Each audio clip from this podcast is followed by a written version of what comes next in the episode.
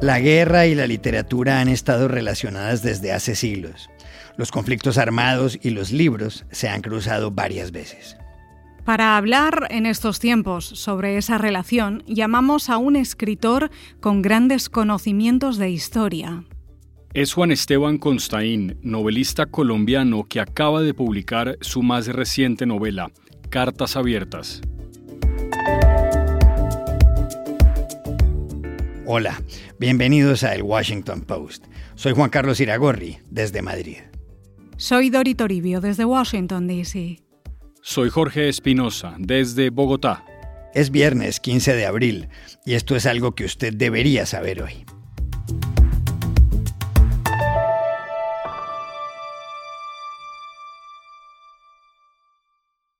En medio de la invasión rusa a Ucrania, que comenzó a finales de febrero, decidimos ahora averiguar por la relación entre la literatura y la guerra. Por eso llamamos ayer a Popayán, en Colombia, al escritor Juan Esteban Constaín, y le preguntamos dónde surgió esa relación y por qué. Pues es que en el origen de la literatura, es obvio, están los temas esenciales de la condición humana. El amor, la amistad, la muerte, la guerra. La literatura occidental, para no ir muy lejos, se inaugura con el relato de una guerra, la guerra de Troya, metáfora hasta hoy de todas las que han sido. Pero la literatura, frente a la guerra, no solo es relato, sino también refugio y alivio, memoria y cura de sus horrores sin cuento.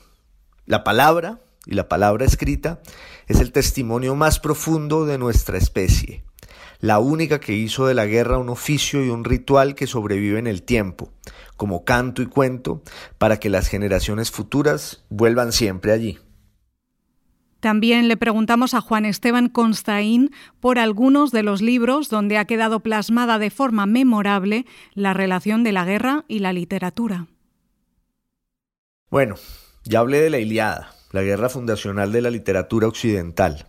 También pienso, y para no salir del mundo clásico, en La Farsalia, ese poema inconcluso de Lucano que narra la guerra civil entre Julio César y Pompeyo. Pero hay dos libros que me gustaría evocar y que se escribieron durante la Primera Guerra Mundial. La Gran Guerra, acaso la guerra en la que más escritores combatieron en la historia. Uno de ellos, Ernst Jünger, dejó un testimonio inquietante y poético de la vida en las trincheras.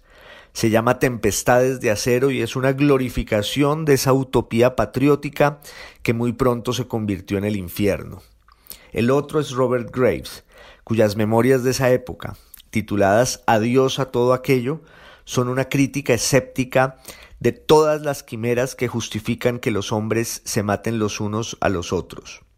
Nos sobra recordar que Junger y Graves pelearon en el mismo sitio, aunque como si estuvieran al frente del espejo cada uno de lado y lado del frente occidental. Otra pregunta que le hicimos a Juan Esteban Constaín es por qué suele asociarse la paz con la cultura, cuando la historia muestra que en muchas ocasiones es la guerra la que está más cerca del oculto. Pues sí, no deja de ser paradójica esa obsesión de relacionar la cultura, así casi en mayúsculas, las letras y las artes, digamos, con la paz, cuando lo que enseña la historia es lo contrario, que la guerra es casi una expresión cultural, por lo menos para volver a la relación entre la literatura y la guerra, uno de los relatos que más permiten comprender desde el horror la evolución de la civilización. Son los utensilios de la guerra, de hecho, los que la arqueología más suele documentar para trazar y relatar una idea lineal de ese concepto tantas veces tan falaz y equívoco del progreso y pongamos allí muchas comillas. Sin embargo, y hay que repetirlo, el arte es no solo documento y memoria, sino también salvación. La única esperanza que nos queda para aprender de nuestros errores y horrores.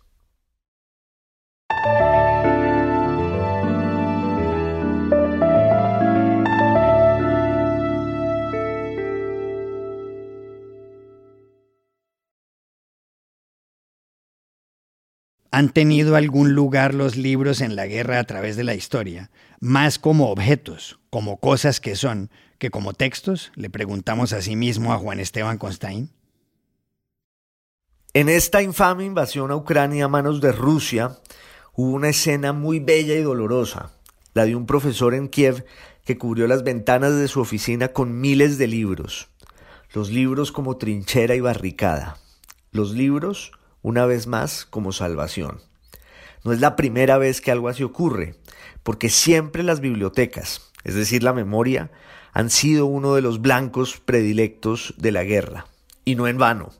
Como cuenta Gibbon en su insuperable libro sobre la caída de Roma, cuando los godos llegaron a conquistar Atenas, iban a quemar sus libros, hasta que uno de ellos sugirió, si estos griegos siguen leyendo, no van a tener tiempo de defenderse de nosotros.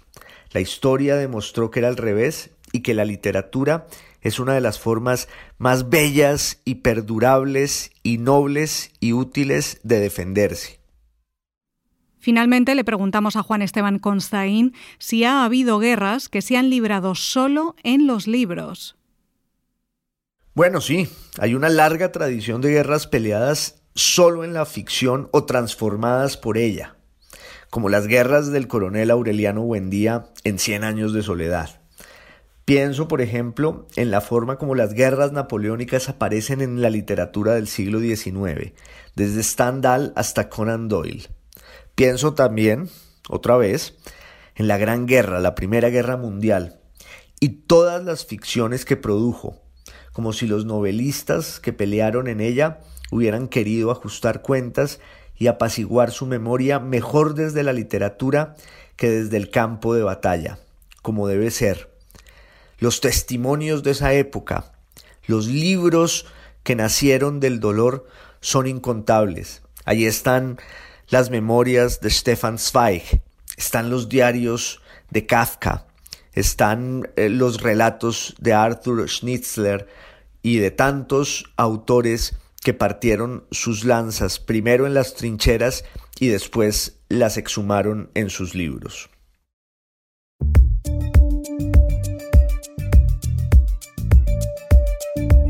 Y aquí termina el episodio de hoy de El Washington Post, El Guapo. En la producción estuvo John F. Burnett. Por favor, cuídense mucho. Y pueden suscribirse a nuestro podcast en nuestro sitio web, elwashingtonpost.com, seguirnos en nuestra cuenta de Twitter, arroba y también nos encontrarán en Facebook, buscando el Post Podcast. Chao, hasta la próxima.